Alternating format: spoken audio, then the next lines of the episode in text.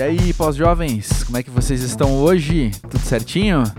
Eu quero te dar as boas-vindas aqui a esse podcast que traz conversas com pessoas incrivelmente interessantes sobre o que elas têm aprendido, refletido ou até mesmo sentido nessa fase da vida quando a gente já não é mais tão novinho assim há um bom tempo, né? Só que a gente sabe que ainda tem muito que aprender, muito que viver, na verdade, né?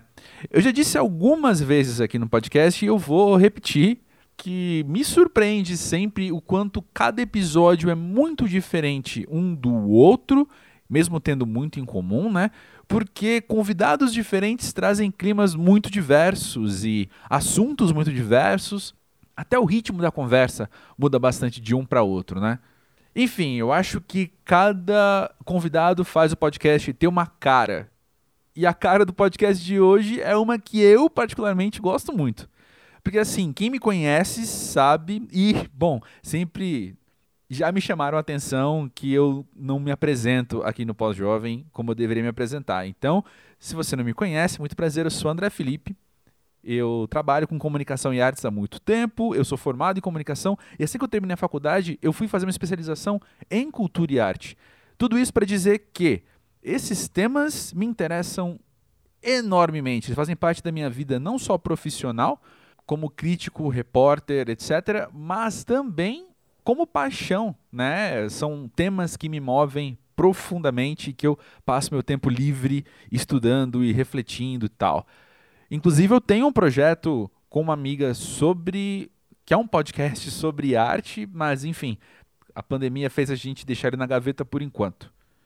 Tô falando tudo isso por quê? Porque o convidado da vez é Pedro Garcia, que você muito provavelmente conhece como Cartier-Bresson nas redes sociais. Ainda mais se você estava no Tumblr lá há uns anos. Eu era um daqueles heavy users de Tumblr há uns anos. E ele tem esse projeto maravilhoso que une fotografia urbana, principalmente urbana, com umas legendas jocosas muito maravilhosas, assim, que criam uns efeitos muito legais para o que você está vendo. As fotos também, inclusive, são maravilhosas por si só, né? Mas enfim, ele lançou recentemente o projeto musical Lila e Pepe com a esposa dele, a cantora Lila, que eu acompanho e conheço já há uns bons anos. E foi até engraçado que ela apresentou a gente num show do Emicida uma vez. E rolou aqueles, ah, esse é o Pedro, esse é o André Felipe e tal. Aí os dois falaram, ah, eu não te conheço, mas já te conheço, sabe? Enfim, a gente orbita muito os mesmos universos, assim, né? Porque, aliás, ele é um dos cofundadores da plataforma Queremos, que promove shows por financiamento coletivo e teve uma importância, pô, gigantesca nessa última década, principalmente no Rio de Janeiro, mas não somente. Fazendo a cena musical da cidade e do Brasil, né, rodar. Bom, antes de começar o papo com o Pedro, deixa eu só já te fazer o convite aqui para você seguir o arroba pós-jovem no Twitter e no Instagram, para a gente manter um contato. E eu te convido também a conhecer mais o Pós-Jovem se você está aqui pela primeira vez. Como eu disse, os episódios são bastante diferentes entre si, mas eles têm coisas em comum, eles têm intersecções muito interessantes. E se você curtiu o papo com o Pedro, eu já deixo aqui algumas dicas de outros episódios que me vieram à mente enquanto eu conversava com ele ou quando, enquanto eu editava esse episódio, né? Um deles é da primeira temporada com o Miguel de Castilho, escritor, que assim como Pedro comenta da paternidade em relação com a criatividade dele.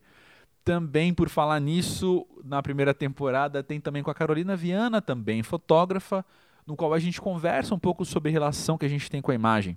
E por último, tem um episódio que eu cito no meio da conversa, que é o com Roger Valença, essa da terceira temporada agora, ele é recente, foi lançado em fevereiro, e ele comenta sobre ele ser alguém que faz arte e também critica a arte. Enfim, se você acha que esse papo aqui está muito direcionado para artistas e pessoas aqui do, do nosso meio também, eu quero te convidar a ficar até o fim do episódio, não só para você aproveitar esse papo que foi muito interessante, que eu adorei. Só vi que tem uns momentos meio terapêuticos meus no, meus no meio, assim.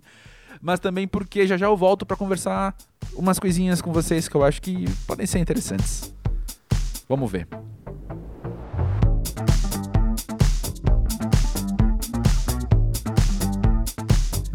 Pedro, conta pra gente, pra você, o que é ser pós-jovem? Olha, é, achei muito interessante o nome do, desse projeto, né? Que eu acho que cada era tem que lidar com envelhecer de alguma maneira, né? Eu acho que talvez os baby boomers tenham sido os primeiros a, enfim, ressignificar o que é envelhecer, né? Eles abriram tantos caminhos aí para gente.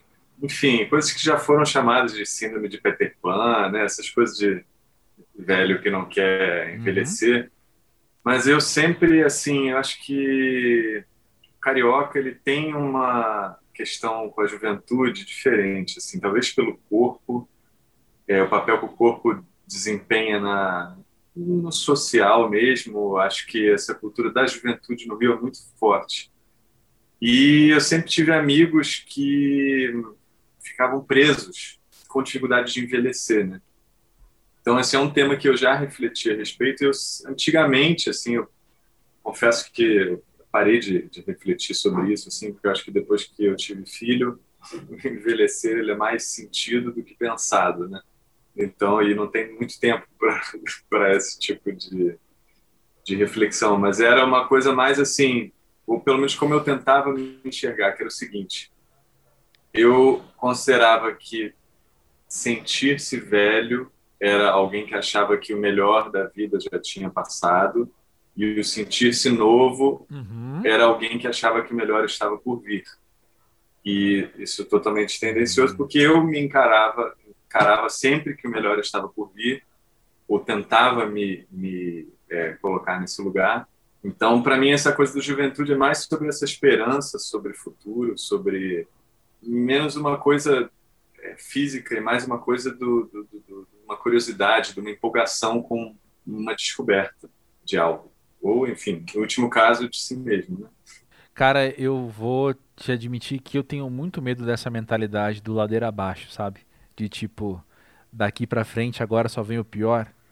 Isso é o tipo. Esse, eu vou chamar isso de mentalidade mesmo, porque me, pra mim é um estado mental. E eu tenho medo real disso. Porque me conhecendo também, eu penso que a desistência seria muito grande, sabe? De largar a mão de uma vez das coisas e não. Tipo, ah, então deixa. Então agora também não vou me dedicar a mais nada. Entende? Sim. Você diz desistência no sentido de quê? eu penso desistência no sentido de dedicação às coisas que eu gosto ou de buscar coisas novas, que é algo que eu sempre insisto muito aqui no podcast, até porque é algo muito da minha natureza. Eu sou muito curioso, eu estou sempre indo atrás de algo novo. E então essa desistência, esse falar, ah, então deixa, se já não tem mais nada de positivo no meu futuro, agora é só ladeira abaixo, eu sei o quanto isso ia me fazer me fechar em mim numa amargura muito grande, sabe? Entendi. Sim, mas eu acho que é interessante, porque é uma coisa muito pessoal sua, né? Porque eu acho que talvez até tenha sido um dos motivos a você fazer esse podcast, porque eu acho que pandemia tem sido um confronto com os nossos medos, né? É, eu acho que assim tem muitas vezes eu acho que o, o evoluir, o amadurecer, talvez seja uma aprender a lidar com os medos. Eu acredito que no começo uhum. da nossa vida, a gente sempre tem algum lugar de medo muito forte que a gente acaba ficando à mercê e fica aquela história, né? Aquilo que você foge, você acaba se aproximando, né? Então, uma coisa que eu pessoalmente percebo comigo tem sido os, enfim, das vantagens da, da pós-juventude eu acho que lidar com medo tem sido uma coisa muito muito legal assim de você ficar menos refém enfim conseguir negociar um pouco com esse medo né até porque surgem novos medos né é não sei eu teria que pensar a respeito se quando você não encara o medo se ele não vira outra coisa porque eu acho que quando você vai enfrentando uhum. os medos eu acho que talvez eles vão diminuindo como um todo, assim. É como se medo fosse uma quantidade fixa. Sim. À medida que você vai enfrentando, ele vai é, se dilapidando, né? Eu, enfim, eu, porque eu acho que existe um lugar de envelhecer de paz de espírito, né? Eu acho que paz de espírito dificilmente vem da uhum. está associado à juventude, né? Sim. Não, mas é muito interessante o que você falou. Quando eu disse dos novos medos, eu estava pensando também de nós estarmos à mercê de interferências externas e de novas experiências que trazem novas reações. Então, assim, eu vou projetar uma coisa aqui, enfim, da, de acordo com o que eu já ouvi outras pessoas falando. Mas talvez quando você teve o seu filho, você teve novas preocupações e novos medos que antes você não tinha. Com... E aí, de repente, o Brasil muda, o mundo muda, vem uma pandemia. Então, nós criamos Sim, mas novos com certeza, medos, né? isso sem dúvida nenhuma. Mas eu acho que eu, pessoalmente, estou numa trajetória da minha vida de confrontamento dos meus medos ligados a minhas escolhas uhum. é, profissionais e artísticas. É, e eu tenho percebido uma, uma clareza de pensamento e, e uma consciência para conseguir enfrentar qualquer tipo de medo, pelo menos dos que têm aparecido até agora. Né? Então, enfim, estou falando também de uma visão muito pessoal do que está acontecendo comigo nos últimos anos. Pô, perfeito, agradeço. Eu acho que o filho, o filho, na verdade, ele catalisa, eu acho que o filho acelera e ele te obriga a tomar decisões, assim, o que que você... Eu acho que é, são, são indecisões muito importantes que a gente se conhece e tem a oportunidade de mudar. Eu acho que mudanças, elas não ocorrem apenas no campo do pensamento, assim. Eu acho que quando você tem uma oportunidade de agir, é que você consolida mudança em quem você é. E acho que o filho acaba sendo uma fábrica de oportunidades diárias de, de você agir ou da mesma maneira ou de uma maneira diferente, ou melhor ou pior, né? É verdade. Já que você tocou no assunto das suas escolhas artísticas, eu quero trazer ela aqui para a roda, elas aqui para a roda, porque eu sou muito fã delas. Então, a primeira coisa que eu queria falar com você é sobre o Cartier-Bresson, que eu gosto muito da dinâmica de você poder produzir algo que é muito bacana, eu sou fã, etc. Mas sob um personagem. Como que é para você, enfim, vestir essa roupa, vestir essa fantasia de Cartier-Bresson? Tem alguma diferença de você de você trabalhar o seu olhar apenas e trabalhar o seu olhar debaixo de um personagem? Olha, eu diria assim, o Cartier surgiu há, há uns 10 anos, né, praticamente. Hoje em dia eu poderia até dizer, enfim, até conectando com o que a gente estava falando antes, eu acho que um alter ego me conecta muito com o prazer e com a diversão, então é, criei tudo muito naturalmente. Mas hoje em dia eu consigo entender, de certa maneira, como um alter ego ele é uma ferramenta muito poderosa para enfrentamento dos medos. Hum. Então, na verdade, eu acho que a, a, ele próprio surgiu de uma fantasia de carnaval, né? Que eu me fantasiei de fotógrafo uhum. do Jorge Tadeu. Enfim, não sei se todos os ouvintes são pois jovens como nós vão saber que é da novela Pedra sobre Pedra.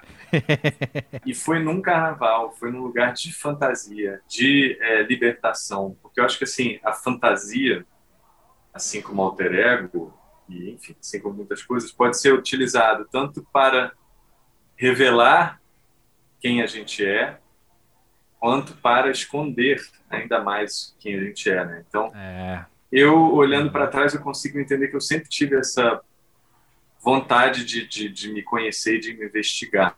É, então, eu acho que eu aproveitei essa fantasia para conseguir negociar com meus medos e continuar nesse processo de auto-investigação. Era o que eu ia te perguntar agora naquele primeiro momento eu entendo você ter a sua curiosidade, você ter um projeto que é novo e ele vai crescendo e você vai crescendo em paralelo enquanto pessoa, né? Eu ia te perguntar isso assim, o que, que mantém ele vivo para você? Olha, eu considero que eu transformei ele um canal de expressão dos meus sentimentos. Então, eu considero uhum. que a arte ela tem um papel quase fisiológico e que a gente não tem condição de lidar com os nossos sentimentos, principalmente de maneira racional. Então a gente é bombardeado por muita coisa, muitas sensações, muitos sentimentos, muitas coisas reprimidas.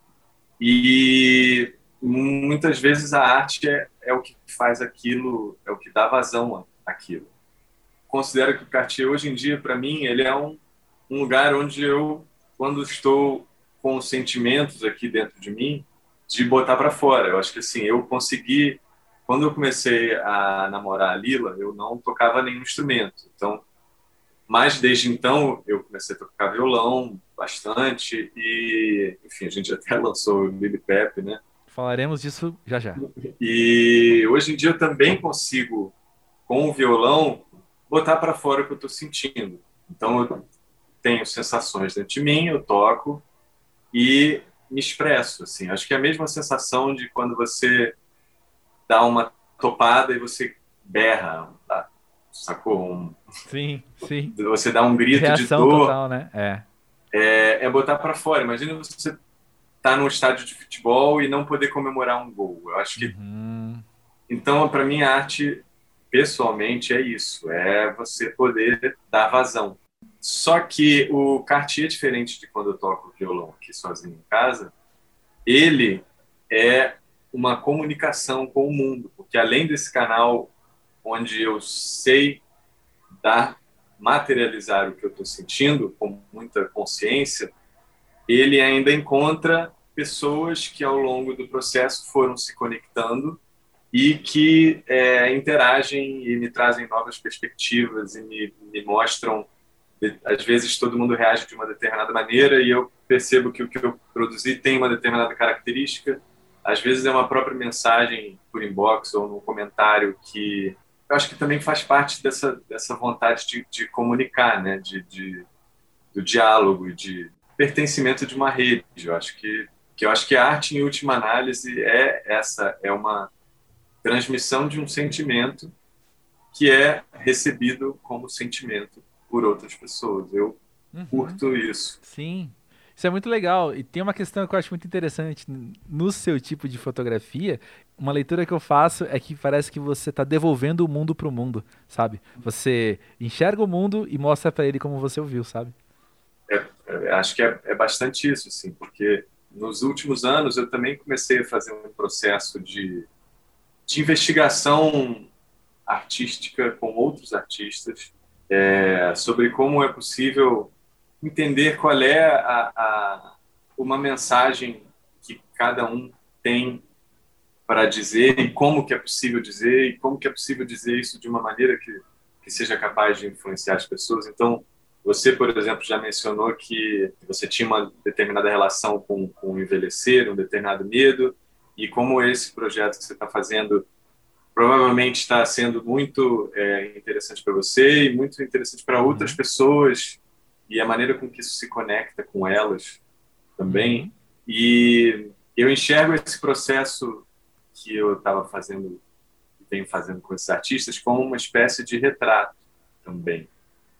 Só que é um retrato que ele não é feito através da câmera. Então é quase como que se isso que você falou que o meu trabalho pode ser interpretado que ele faz com o mundo, de mostrar algo que o próprio mundo é, não está vendo, é, de certa maneira o que eu tento venho tentando fazer com, com, artistas e com, enfim, qualquer pessoa que está a fim de investigar esse canal da expressividade artística, né, Tudo esse, sobre essa ótica da transmissão de sentimento, ou de dar vazão, porque não é só artista que tem sentimento. Né?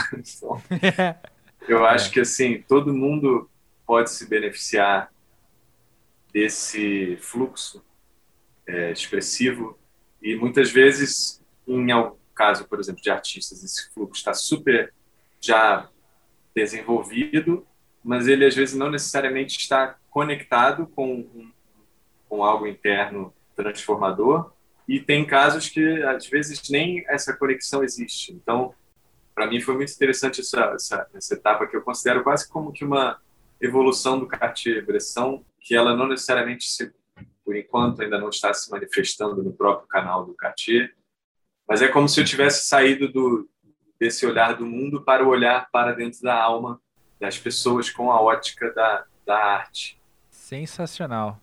Esse é o tipo de papo que eu mais amo ter no mundo, eu acho. E Pedro, sabe uma coisa, uma frustração muito grande minha quando eu comecei a trabalhar criticando, reportando, enfim, ao lado de artistas, né? Mais de uma década, foi justamente eu vir de um lugar muito forte de expressão e eu entender a arte de um lugar muito forte de expressão, assim como você.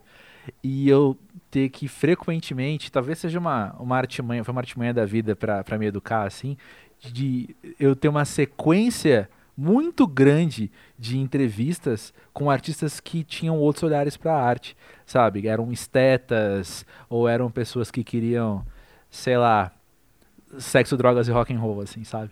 Então, eu tive que me ajustar muito, assim, de pensar, ok, essa música que tá falando tanto comigo, que mexeu comigo de uma maneira muito grande, eu vou conversar com a pessoa e a pessoa compôs porque eu ouvi uma outra música de uma banda gringa e quis fazer parecido. Sabe? Era uma frustração muito grande minha. E acho que no ter que separar, talvez, não sei o quanto isso se aplica nesse, nesse momento. Mas não ter que separar a minha vida profissional e a minha vida pessoal, a minha apreciação profissional e a minha apreciação artística pessoal. Eu sempre tô com o um pé atrás até hoje, sabe? De, mas e aí, a tua arte expressa você, a tua arte comunica a tua alma ou a tua arte, entre aspas, é apenas legal, é apenas bonita, sabe? Então é muito legal ouvir isso de você. Sim, mas eu acho que mesmo essa pessoa que. Eu acho que assim, a arte toda arte é um retrato. E ela vai ser um retrato da condição atual da pessoa ao fazer aquela arte. Então, por exemplo, o jeito com que a pessoa não se conectou com algo interno ao copiar a música gringa para fazer aquilo, não estava entrando em contato com determinadas características e ao longo da isso acontece com muitos artistas que eu converso, às vezes analisando a obra, e, e, e junto com, com umas, que eu faço umas perguntas, tentando mapear quais foram momentos de transbordamento emocional, porque eu acredito que a arte ela é capaz de ultrapassar as nossas barreiras, as nossas travas, e ela acaba, é, enfim, revelando coisas muito profundas. Então, por exemplo, se você for imaginar qual é o filme que você mais chorou na vida, assim, de maneira mais exagerada, é, eu tenho essa visão de que momentos como esse revelam quando que a arte conseguiu penetrar nessa nossa carapaça. Então, é, uhum. fazendo essa análise das obras e com essas perguntas, etc., às vezes a gente consegue chegar a conclusões, e isso é uma coisa que acontece muito com a evolução de, de a, a, evolução artística, acredito que ela vem de uma consciência de você não não fazer as coisas por acaso, mas você conseguir utilizar o seu dom e o seu acesso de maneira mais consciente. Então, é possível, olhando uma, uma trajetória mais com, com essas é, perguntas, entender o que, que aquela música, por exemplo, ela estava tocando num ponto muito profundo do artista que ele próprio nem sabia, ou ela própria, e com a trajetória você consegue entender aquilo ali, e de repente, num processo de evolução artística, ele vai pegar um pouquinho daquela daquele é, estética do primeiro disco, um pouquinho daquele assunto do, do, terceiro, um pouquinho do jeito como que ele se conectou com outros artistas do outro, e tudo isso vai fazendo, porque tem muitos artistas que a gente, talvez você como trabalha no meio, você tem acesso a pessoas muito cruas, hum. que o uhum. público em si vai demorar muitas é, encarnações, ou muitos trabalhos da pessoa até entrar em contato. É, eu acho que esse processo muito enxergo muito como esse essa descoberta desse, desses poderes e, e, e, como que você consegue utilizá-los de maneira controlada. Então é quase tipo aquele, uhum. imagina o X-Men lá, aquele ciclope, que é primeiro ele o olho dele começa a soltar raio, matar todo mundo e as namoradas dele, tudo. Depois ele aprende a moldar a energia e utilizar e depois ele vai fazer o que ele quiser. Enfim, ele pode ou assaltar Sim. um banco ou salvar vidas. Excelente. Você falando assim, eu fico pensando. Pensando não, né? Eu fico tentando descobrir, na verdade, o quanto você é ligado à sua linha do tempo, à sua trajetória, sabe? O quanto você volta no seu trabalho, nos seus primórdios do seu trabalho e fica se encontrando, olhando você ao longo do tempo. Cara, eu, eu pessoalmente bastante, assim, porque o que eu acho que a arte tem, que a poesia tem, ela não é uma compreensão fechada, né? E a beleza disso é que eu posso olhar uma obra minha de algum tempo atrás e com a compreensão que eu tenho hoje em dia, extrair mais dela.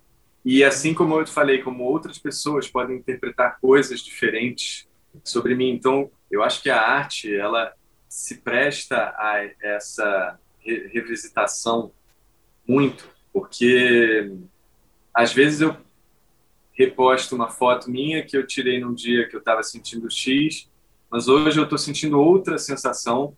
Ela dá vazão à minha sensação e ela toca as pessoas de maneiras diferentes, depende do contexto que está acontecendo naquela semana, etc. Então eu adoro essa coisa, essa questão viva, né? Eu acho que é.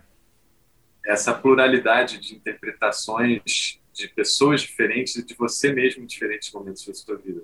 É, porque são pessoas diferentes quase também, no fim das Não contas, deixam né? de ser, é. É, uma coisa que fica na minha cabeça também é o sinônimo que fotografia ou retrato tem muitas vezes de lembrança.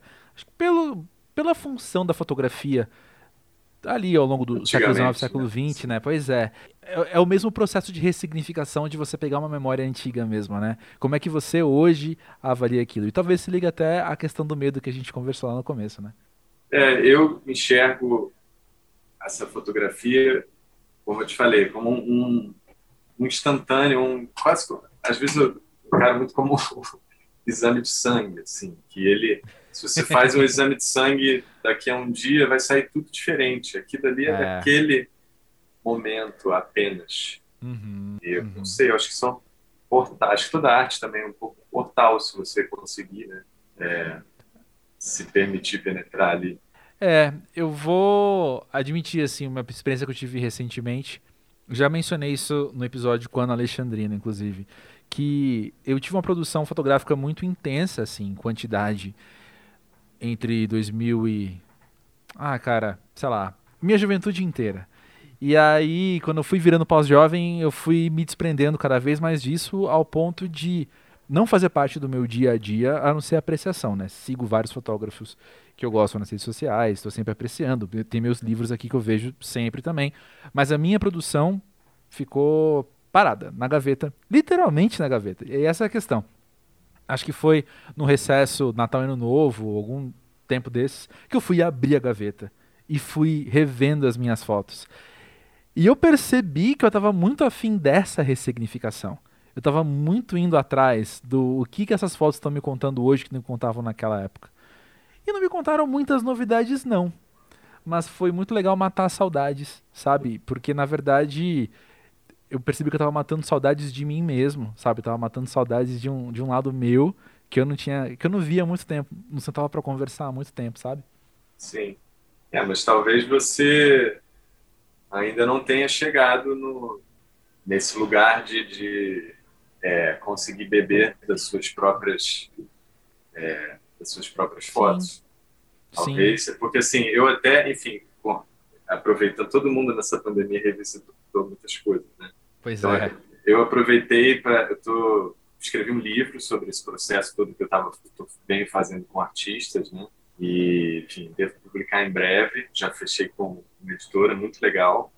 Uau, já tô ansioso, cara. Uma editora, inclusive, que é uma editora super nova, chama Ventania, de uma autora super incrível, Rosa Strauss. Ela é mãe do Diogo Strauss, inclusive.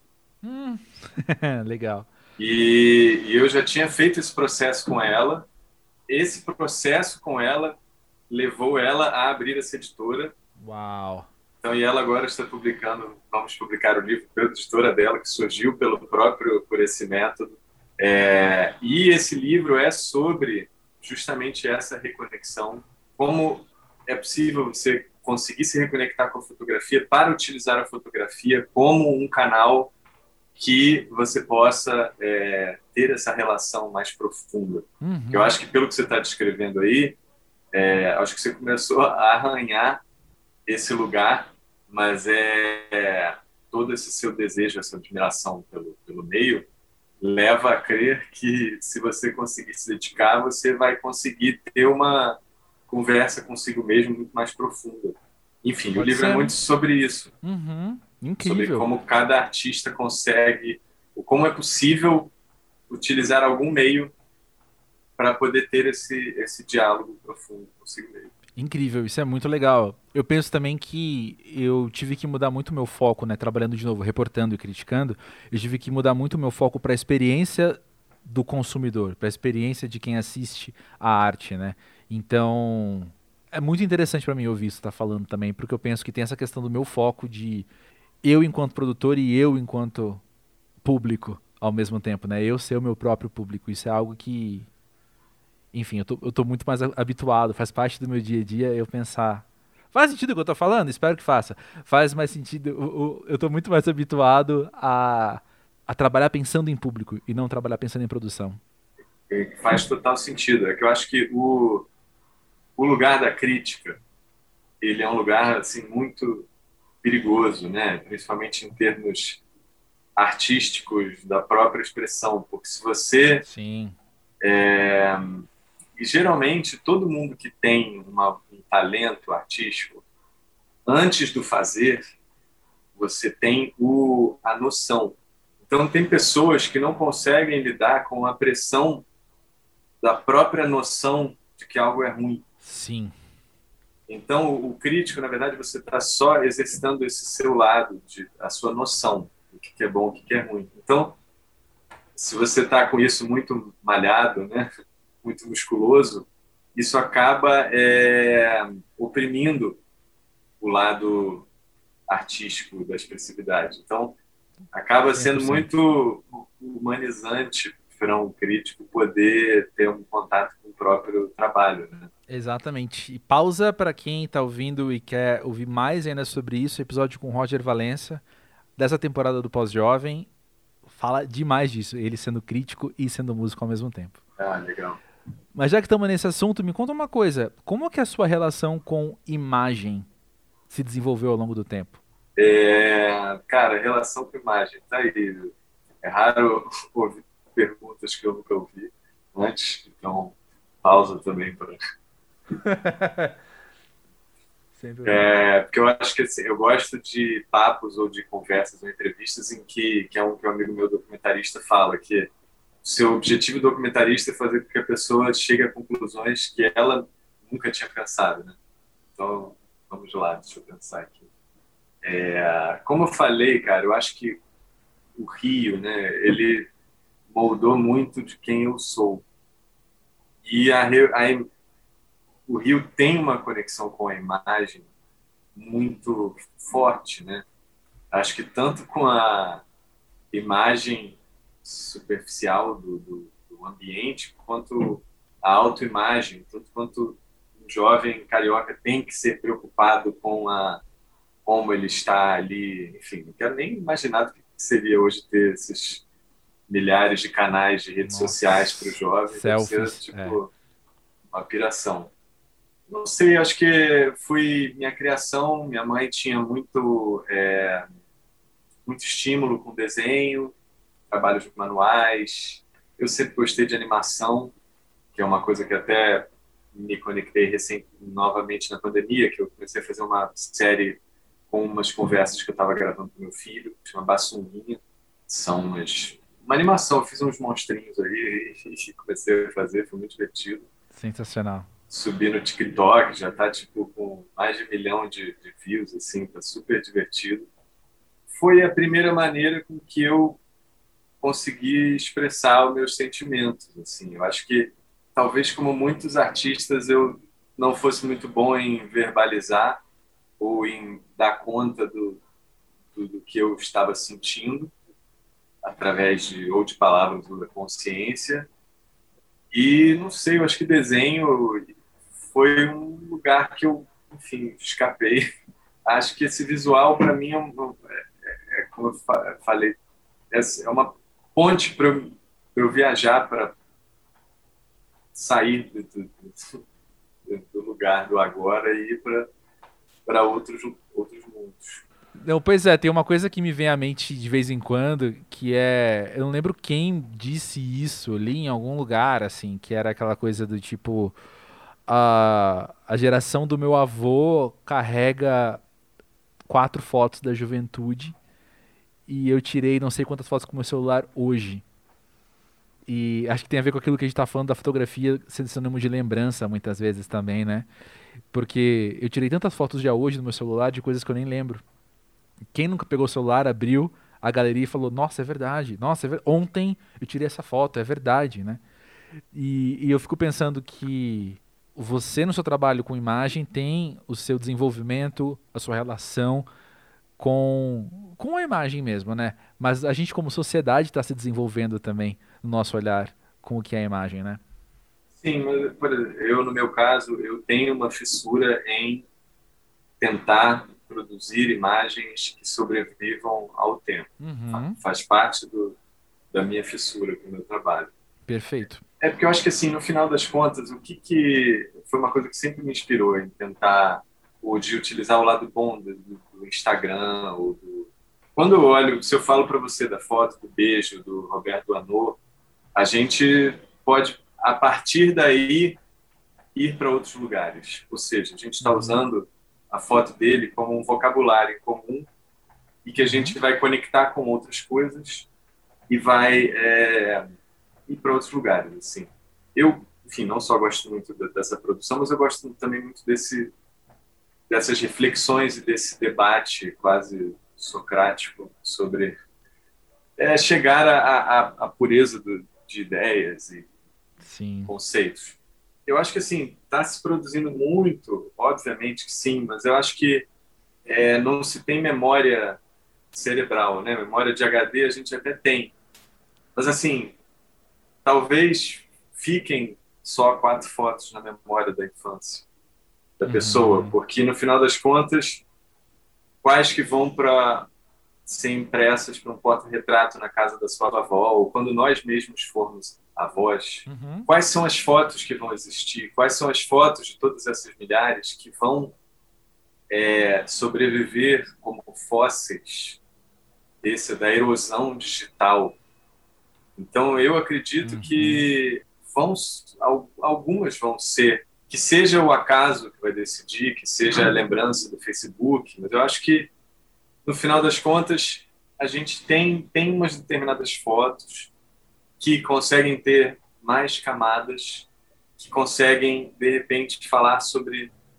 Você pode ter mil fotos, mas só tem, às vezes, um, alguns mar momentos marcantes, muito marcantes na sua vida. E as fotos acabam Sim. sendo suporte para aquilo, né? Uhum. Então, no final das contas, talvez esteja ampliando o número de possibilidades das fotos que vão vir as que serão lembradas. Mas eu ainda acredito nessa capacidade de, de, de, de síntese, da, na capacidade de, de, fotos que tenham um impacto coletivo, fotos que você tirou que tenham marcado muita gente, elas acabam virando mais significativas. Ou seja, eu acredito mais no, na conexão emocional que a gente tem com as obras do que, do que com a, a quantidade que elas têm. Eu acho que a, a foto ela é um hum, dispositivo para que uma emoção ou uma vivência esteja conectada a ela. Pelo menos é assim que eu encaro fotografia e fotografia nesse âmbito que a gente está discutindo, que eu acho que o Cartier é muito isso. Eles, o Cartier são é o meu tipo sketchbook de antigamente. É o Sim. tentando capturar aquele momento. E assim, quando você fazia um desenho, um sketchbook antigamente, você ficava ali meia hora. Você não para fazer um, um, desenhozinho daquilo ali. Então era uma um de, decantar uhum. momento. Uhum. É, e depois eu acho que o tempo que eu me, me coloco na escolha das fotos, na, na, confecção de uma frase que consiga extrair mais ainda os sentimentos. Então isso acho que vai também aumentando a minha conexão emocional com aquele registro. Sensacional. Pedro, para além de fotos, para além de imagens, assim, ou de, de desenhos, será que na nossa fase pós-jovem é quando nós começamos também ativamente a escolher o que esquecer? Olha, ativamente, não sei. Sabe, eu escolho esquecer mesmo, de fato. Me veio, eu fiquei pensando em Brilho Eterno de uma Mente Sem Lembrança, sabe? Sim. Da, da nossa, porque vontade de esquecer todos temos, tanto que conseguimos inclusive reprimir muitas coisas, enfim. Mas eu talvez quando a gente chega a essa idade, a nossa bagagem, o nosso HD tá de um jeito também que a gente começa a, a ter mais vontade ou mais intencionalidade de deletar algumas coisas, sabe?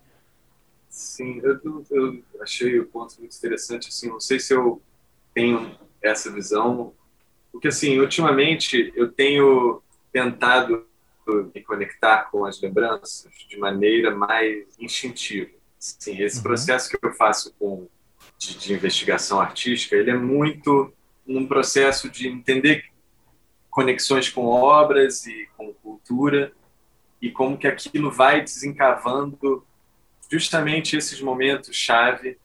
É como se na nossa vida tivessem tipo no show de Truman, para citar outro filme do Jim Carrey, que é talvez é isso. Eu acho que é só um outro filme do Jim Carrey. Não? Exato. Porque eu acho que talvez o é como se tivesse momentos em que a gente está vivendo e que não estão sendo filmados nessa na edição do nosso filme, ou que uhum. são tipo não são significativos e tem momentos que que tem ouro ali que tinham os roteiristas cósmicos estavam ali todos reunidos fazendo, ah, vamos fazer a vida do André aqui, o que, a gente põe aqui? E aí põe dicas, põe tipo uhum. pistas. Vamos pegar aqui, agora vai acontecer uma parada que tem a ver com esse tema que fica se repetindo na vida dele. Porque em filme tudo está meio que amarrado, né? Um filme, um roteiro fraco, é um roteiro onde essas coisas não está tudo absolutamente amarrado. Então, Uhum. Eu tenho entrado mais numa, numa viagem de ir atrás desses momentos interconectados e como, através deles, estão as pistas para sobre a nossa essência. Uh, amei, amei, amei demais isso.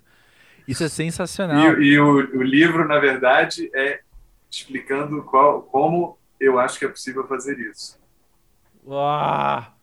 Esse é o. Acho que nunca teve episódio do pós-jovem tão, tão teaser antes, sabe? Queremos esse livro pra ontem. Olha só. Eu, eu falei. De, eu trouxe na pergunta, né? O esquecer, mas eu tava. Eu falei isso pensando também o quanto tem sido prazeroso para mim lembrar ultimamente, sabe? E tem 100% a ver com estar numa pandemia. Mas eu fico pensando que é algo que na minha cabeça eu ligo a, não ao, ao pós-jovem apenas, mas ao velho mesmo. Sabe aquele. a figura folclórica do velhinho na varanda lembrando das coisas? Eu me pego nesse momento muitas vezes. Eu não tenho varanda, eu não tenho cadeira de balanço. Mas enfim, eu estou fazendo qualquer atividade cotidiana dessas que a mente vai fluindo mais no, no modo automático. Então, lavando a louça, tomando banho, passeando com o cachorro. Lembra daquele dia que eu tava com fulana fazendo tal coisa em tal lugar que eu nem lembrava que existia. Sabe, você abre uma gavetinha que leva a outra gavetinha, leva a outra gavetinha. E tudo isso não está documentado. Eu não tenho foto daquele dia, né? E está sendo muito prazeroso isso. Eu acho que assim, historicamente, nunca, enfim, nos últimos, sei lá quantos, 100 anos, apesar da, dessa pandemia ter acontecido na época da internet, né? Que eu acho que é a época que propicia o menor isolamento possível. Sim. Meio a esse isolamento, eu acho que nunca as nossas memórias puderam ser tão é, um salva-vidas, né? Da, da, é... Do momento. Então, eu acho que se você for encarar a, a memória, até como você está falando aí, pelo que você está dizendo, do brilho eterno, né? É quase como se fosse uma selva que vai crescendo e vai tornando determinados lugares mais inacessíveis, né?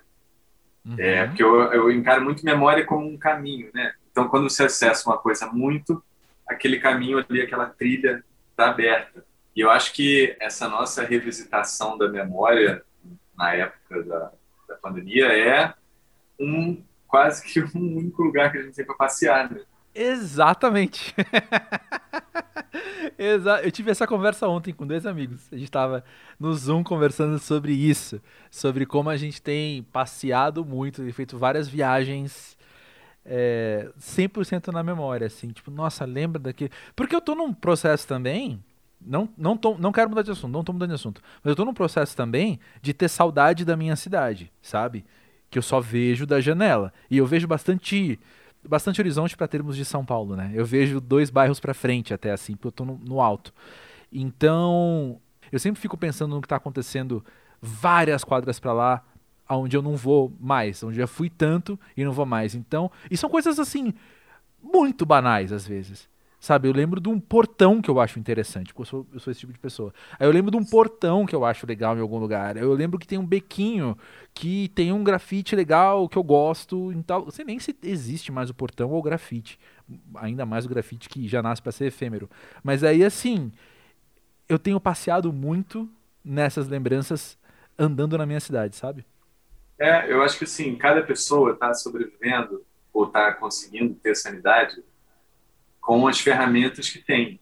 E eu acho que, Exato. pelo visto, a sua imaginação é uma das ferramentas que você tem à sua disposição, entendeu?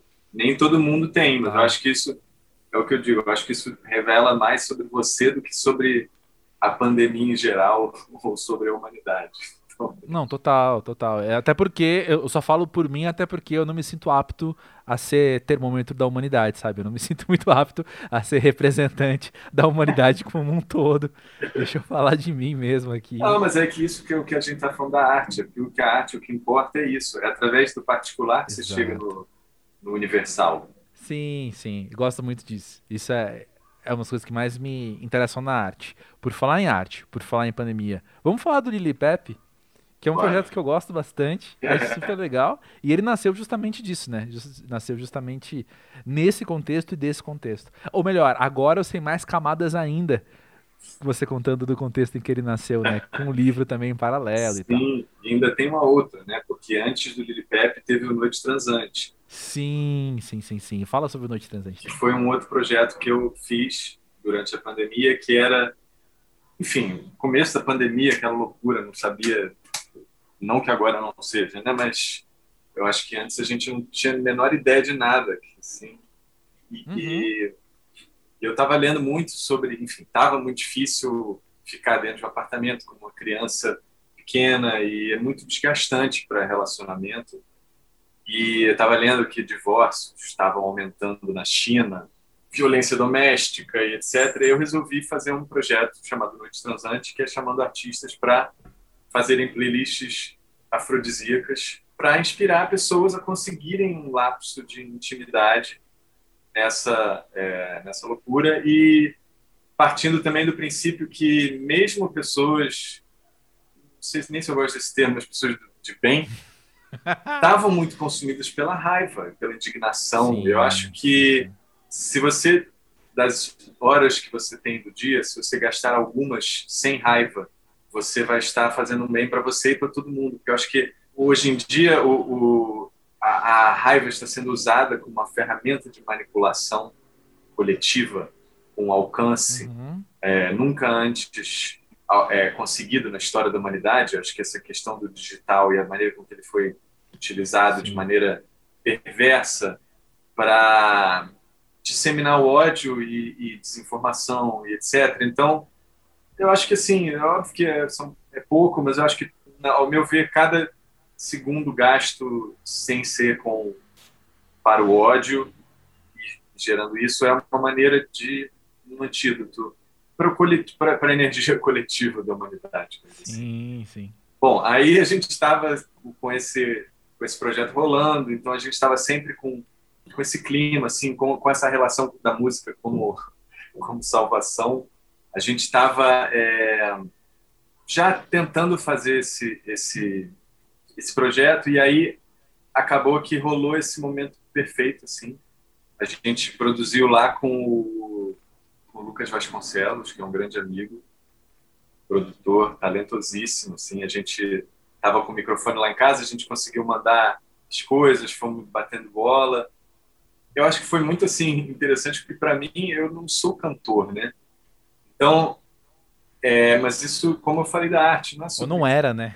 não, mas é que não é sobre ser artista, é sobre se enxergar como eu, o que eu consigo conseguir é transmitir algum sentimento ali.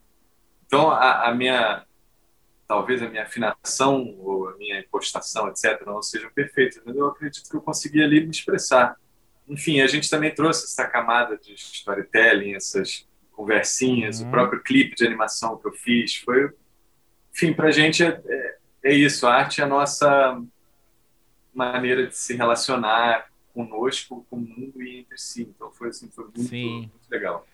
Aí a questão da noção que você falou, né? Esse medo de se, de se colocar como cantor quando você sabe, quando você tem a noção É, do que é o bom exatamente. cantor ou o que é o cantor mediano. E. Exatamente. Mas com a Lila ajudando fica mais fácil, né? Que aí basta ter uma pessoa cantando bem. Que eu, é tipo, não sei se conhece o trabalho do Serge Gainsbourg.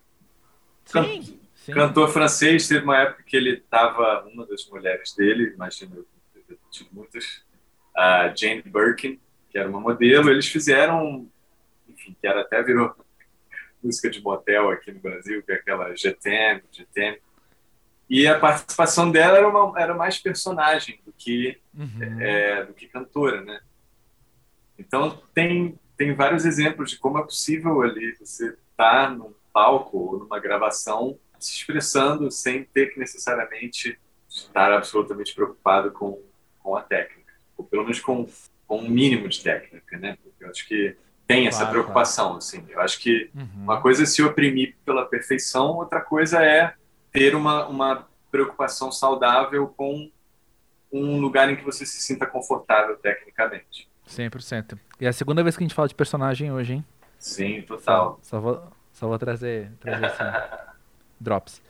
E, cara, eu não queria desligar a ligação com você antes de falar do Queremos, nem que seja só um pouquinho.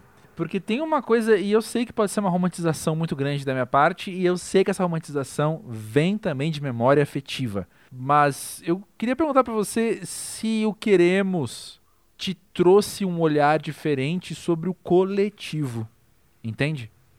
É, cara, não tem como não ter trazido, né? Eu acho que no Rio, assim, foi muito importante, assim, eu, o sentimento que eu tenho com relação a, a, ao papel que Queremos tem na minha história, na história do Rio, muito embora hoje eu nem, eu nem seja mais sócio, mas toda essa parte, essa história que a gente construiu, o, eu acho que, assim, a, a visão, porque eu acho que ele se funde muito com uma determinada visão sobre o que é música. Uhum.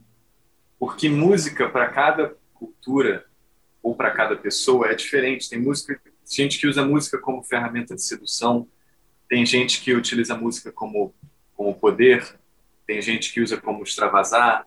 É, e eu acredito que uma característica de muitas manifestações culturais aqui no Brasil é a comunhão Sim. eu sinto que a música aqui é esse lugar de comunhão. Então, eu acho que a, a comunhão que teve com as pessoas, a própria visão dessa música como, como comunhão e da, da minha da aproximação minha com esse universo da música, porque antes eu vinha de um lugar mais de, de comunicação, de, de criação, é, de publicidade, por mais que eu tivesse meus trabalhos artísticos sempre ligados mais ao visual, foi esse primeiro, esse, esse, essa grande mudança para esse universo mais da comunhão. Eu acho que o visual ele ele é um pouco excludente, até se você for ver a maneira com que o visual, a arte visuais, ela é uma coisa naturalmente mais de posse, mais de, de relacionada à classe social, a dinheiro, à, à arte. E a música é uma coisa diferente, assim, por mais que obviamente, tanto artes visuais quanto música também tenham visões diferentes, assim, só dando uma generalizada. Foi algo, assim, muito, muito transformador na minha vida. E algo que acaba retroalimentando. Por isso que eu falei contigo da sua fotografia. Eu tenho certeza que a sua relação, reconexão com a fotografia, provavelmente iria te abrir uma nova perspectiva sobre o teu, a tua escrita, sobre a tua curadoria, sobre a tua visão sobre arte de maneira geral. Eu acho que não tem como isso não te influenciando como um todo. Por isso que eu gosto de fazer tanta coisa, porque eu acho que isso me enriquece assim de maneira assim é, muito profunda e eu acho que eu acabo conseguindo colocar aquilo nos meus trabalhos de volta. Entendo isso em níveis muito pessoais. Mas, ó, Pedro, não é segredo pra ninguém, porque eu repeti já não sei quantas vezes aqui no Pós-Jovem, mas eu acho que as pessoas mais interessantes são as que fazem várias coisas. E quem ouviu esse papo só teve mais confirmação do quanto Pedro Garcia é um cara muito interessante. Obrigado por estar aqui no Pós-Jovem hoje com a gente. Pô, obrigado. Eu que agradeço. Ótimo papo. Grande trabalho. Tenho certeza que está tocando muitas pessoas de maneira muito profunda. Que bom, que bom. E ó, manda aí uns spoilers do livro depois. Pode vazar aqui, você tem meu e-mail, tá bom? Aguardo o PDF.